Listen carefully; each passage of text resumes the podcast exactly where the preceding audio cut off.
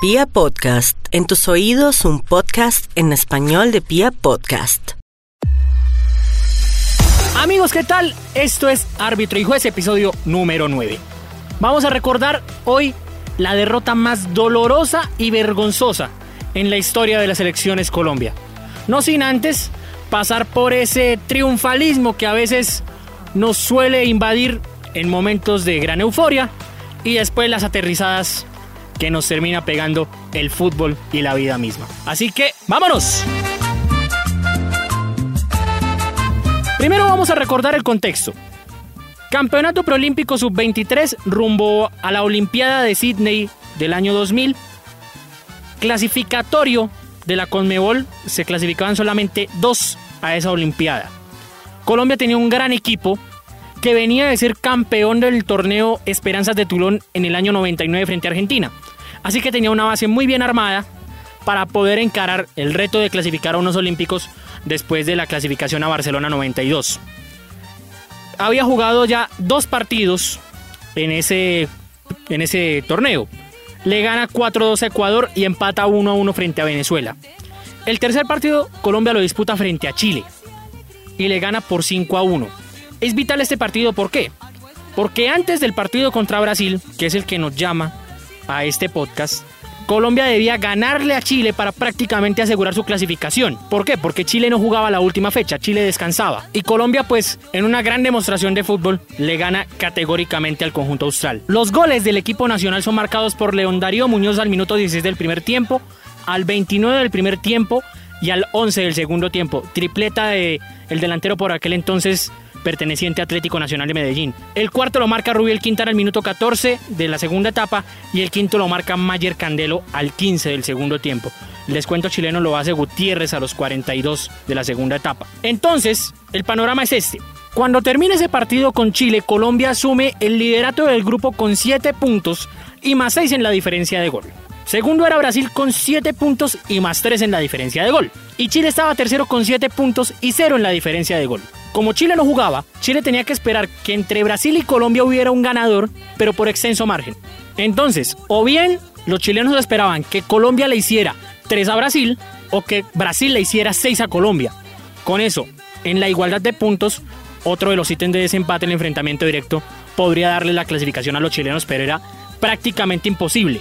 ¿Por qué? Porque se enfrentaban los dos que estaban por encima y pues no se veía una goleada en favor de ninguno de los dos, por lo menos en la previa de aquel partido. Recordemos entonces ese triunfo frente a la selección chilena, el último gol de Mayer Candelo.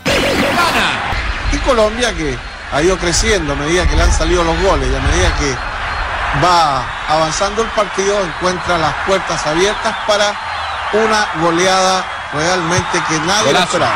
5 a 0 ahora Candelo. Candelo. Como aquí en Colombia somos especialistas en subirnos al bus de la victoria sin que nos llamen, se empezó a fraguar una atmósfera, si se quiere, de exacerbado positivismo. Los medios volcados a esa selección, los agentes mirando a los jugadores de aquella selección, agentes de España, de Italia, de Inglaterra, en fin, todo el mundo observando lo que tenía esa selección sub-23 dirigida por Javier Álvarez. Incluso Javier Álvarez pecó de soberbia, porque después del partido con Chile dijo, al que se nos ponga enfrente lo goleamos.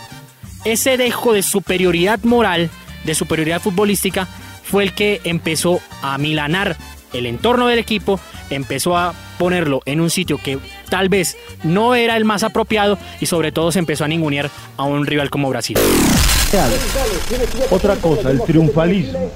tiene Brasil, que en este momento le está ganando a Venezuela 1 por 0. Nada que tendríamos que perder con Brasil eh, por Sí, goleada, ¿no? por goleada, sí. Brasil Ya ganamos. eh, Ya clasificamos. En la pretensión de llegar a las finales del torneo. Además, solo es con Brasil, hasta le podemos ganar. Bueno, muy positivo.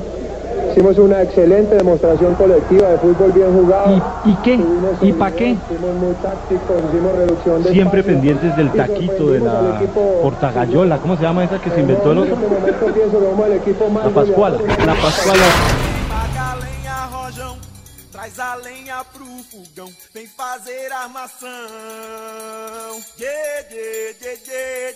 Llegó entonces el día 30 de enero el enfrentamiento contra el Scratch, contra la verde amarela. Un equipo de Brasil que tenía figuras, figuras de cartel, como por ejemplo Adriano, Alex, Fabio Costa y un tal Ronaldinho Gaucho que no sé si le suene por ahí. Un tal Ronaldinho. De pronto muchos no lo han escuchado, pero estaba en esa selección.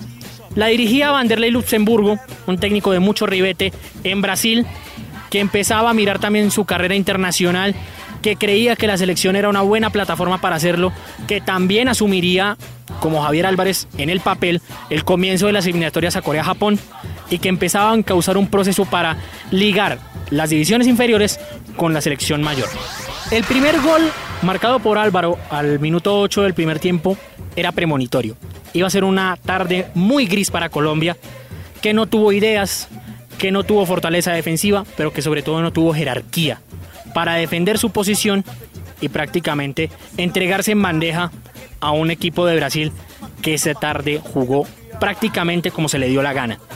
Los goles de Brasil, ya lo decíamos, Álvaro al minuto 8 del primer tiempo, un tal Ronaldinho Gaucho al minuto 15 del primer tiempo y al 44 del segundo tiempo. Edu al 21 del primer tiempo y al 36 del primer tiempo. A Tirson al 43 del primer tiempo. Un tal Adriano Leite que jugó por allá en Italia, en el Inter, por ejemplo, al 19 del segundo tiempo. Lucas al 26 del segundo tiempo y Barley al 36 del segundo tiempo. Pagamos cara la subestimación a Brasil. De verdad que la soberbia con la que salió a Colombia a jugar ese partido hizo que Brasil le pasara por arriba y pues que se fraguara una de las peores derrotas de la selección Colombia. Lo único para destacar de Colombia las dos expulsiones de Fabián Vargas y de Mayer Candelo que repartieron pierna ese día como no está escrito debido a la desesperación. Vamos a recordar la formación de Colombia porque si uno mira nombre por nombre, esa selección tenía muy buen equipo. ¿Por qué? Porque casi todos eran ya futbolistas profesionales que estaban en la primera división del fútbol colombiano e incluso algunos ya con proyección al fútbol internacional. En el arco estaba Robinson Zapata, hoy arquero de Independiente Santa Fe, a quien le mandamos un abrazo, está en un momento difícil por su lesión. Estaba Rubiel Quintana, un lateral magnífico que de pronto las lesiones y las malas decisiones no lo dejaron prosperar o pegar un salto de calidad.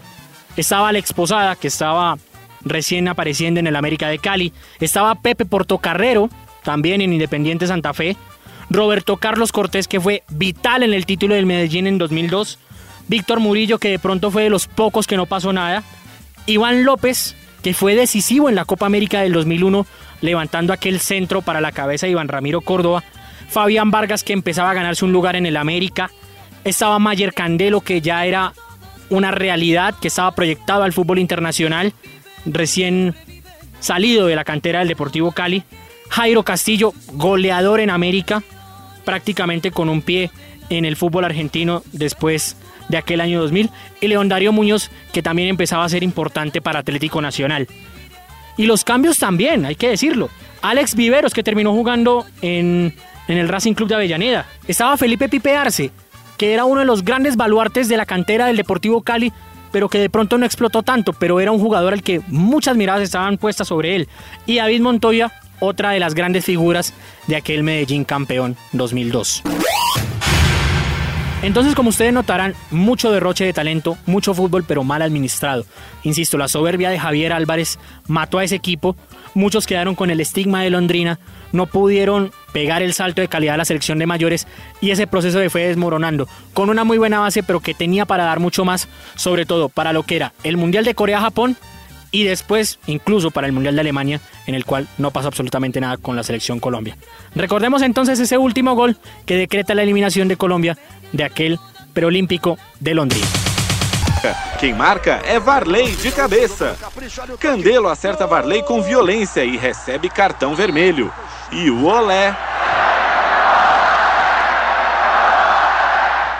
Termina com a Tirson derrubado por Arce. Ronaldinho Gaúcho cobra o pênalti e encerra. Brasil em festa com a torcida, 9. Colômbia no chão como Montoya, 0. Fiquei muito sensibilizado. Esta canción que canto amigos es una más de dolor. Si es que me ven llorando amigos, discúlpeme por favor. Y otro deporte colombiano por naturaleza es hacer leña del árbol caído. Así que empezaron las acusaciones, los pelotazos de un lado a otro, que quién tiene la culpa, el presidente de la Federación Álvaro Fina echándole la culpa a Javier Álvarez, Javier Álvarez diciendo que no le respetaron el proceso, en fin, se armó un caos en la selección Colombia, no solo en la juvenil, sino en la mayores también, después de aquel partido. Consecuencias, por ejemplo, Javier Álvarez lo desvinculan tanto de la selección de mayores como de la juvenil. Es decir, se queda fuera de los dos procesos. Él ya venía de un, digamos lo que, mal arranque con la Copa América del 99 donde pierde con Chile en cuartos de final. Y la tapa fue aquella eliminación de Londrina. La vergüenza que me han hecho pasar no tiene nombre. Qué vergüenza, Dios mío, qué vergüenza. Reasume Reinaldo Rueda como seleccionador nacional juvenil. ¿Por qué digo reasume? Porque en realidad el proceso lo llevaba él desde el campeonato de Tulón 99. Toda esa base la tenía armada Reinaldo Rueda. Javier Álvarez, al ver esa base y en aras de buscar una renovación generacional para la selección de mayores, le pide que le deje dirigir ese preolímpico. Rueda acepta y pues con el fracaso le dicen a Reinaldo, no señor, toma usted otra vez las riendas del proceso juvenil y empiece a armar otra generación que fue la que en realidad le terminó dando un poco más de éxito a Colombia recientemente, esa construcción junto a Eduardo Lara. Tercera consecuencia, asume el Chique García como técnico de la selección de mayores rumbo a Corea-Japón 2002 y arranca bien, hasta el empate con Venezuela, en donde marca su salida aún con Colombia en zona de clasificación. Y la cuarta, Chile clasifica al cuadrangular final, un Chile que estaba en el aeropuerto el día del partido para devolverse a su país, que les toca bajarse del avión prácticamente, volver a Londrina y jugar el cuadrangular final que los termina clasificando a la Olimpiada de Sydney junto con Brasil y que a la postre los llevó a una histórica medalla de plata. ¿Cómo terminó la cosa después de aquel partido? Chile terminó clasificado con 7 puntos y 0 en la diferencia, Brasil líder con 10 puntos y más 14 en la diferencia y Colombia se quedó por fuera con 7 puntos y menos 3 en la diferencia de gol. Así que este fue uno de los grandes fracasos de la historia de la selección y las voces de sus protagonistas, con una frase de Fabián Vargas, después de la gran hazaña viene la gran y el resto en la voz de Fabián Vargas. Esta es la verdadera cara. Eso estaba decretado. Hicieron todo, en la cancha entramos nosotros y nos cagamos. A los 21 minutos. Después de la gran hazaña viene la gran cagada. eh. Y las que faltan. La verdad es que muy apenado con, con toda Colombia, ¿no? Sí, mi amigo Cimarrón. Pero ese es el fútbol, Dios lo quiso así.